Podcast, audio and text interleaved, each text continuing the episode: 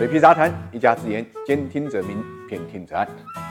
一日之计在于晨，一年之计在于春。我们看到新的一年开始呢，个人也好，企业也好，国家也好，都在做二零二零年的总结，同时呢，也在做二零二一年的新规划。最近一段时间啊，各个城市都陆续交出了二零二零年的经济答卷。到一月二十六号止呢，除了浙江、河北、云南、新疆之外，全国二十七个省市公布了 GDP 的数据。那么在疫情之下，各个地方的 GDP 会有什么样的变化呢？从经济总量上来看，中国的 GDP 总量呢，已经突破了。一百万亿，按不变价格算呢，是比二零一九年增长百分之二点三。从各个省份来看，在已经披露的数据中间，有二十二个省份呢总量是超过了一万亿。二零二零每年在 GDP 亿元俱乐部中，贵州、山西、内蒙、天津、黑龙江、吉林六省的 GDP 是超过一万亿，陕西、江西、辽宁、重庆、广西 GDP 是位于两万亿的阵容。那么上海、安徽、北京啊，都超过了三万亿。四川、福建、湖北、湖南。四个省呢超过四万亿，山东超过七万亿，江苏和广东两个省呢超过了十万亿，其中广东呢到了十一万亿，以一省之力呢占到全国 GDP 的十分之一左右。毫无意外，它又是全国第一，已经连续三十二年呢位居全国首位了。经济总量甚至超越了俄罗斯、韩国二零一九年的 GDP。江苏呢则是在广东之后，全国第二个 GDP 突破十万亿的省份。同时，在已经披露的省份中间，二十六个省呢已经实现了 GDP。增速的正增长，只有湖北一个省呢 GDP 还没有转正。湖北二零二零年的地区生产总值是四点三十万亿，按可比价格计算呢，比上年下降了百分之五点零。原原因我们知道，因为湖北是受疫情冲击最严重的省份。不过它的降幅已经比上个季度呢收窄了三十四点二，这也就是意味着湖北经济呢在加速恢复中间。尤其值得注意的是呢，今年前三个月湖北的 GDP 呢被湖南一路超越，但全年经济总量呢湖北反而超过了。湖南一千六百六十一点九亿元，而在实现正增长的省份中间，有十五个增速呢是跑赢了全国，广东呢则与全国持平。其中经济增长最快的是西藏，达到了百分之七点八，贵州是百分之四点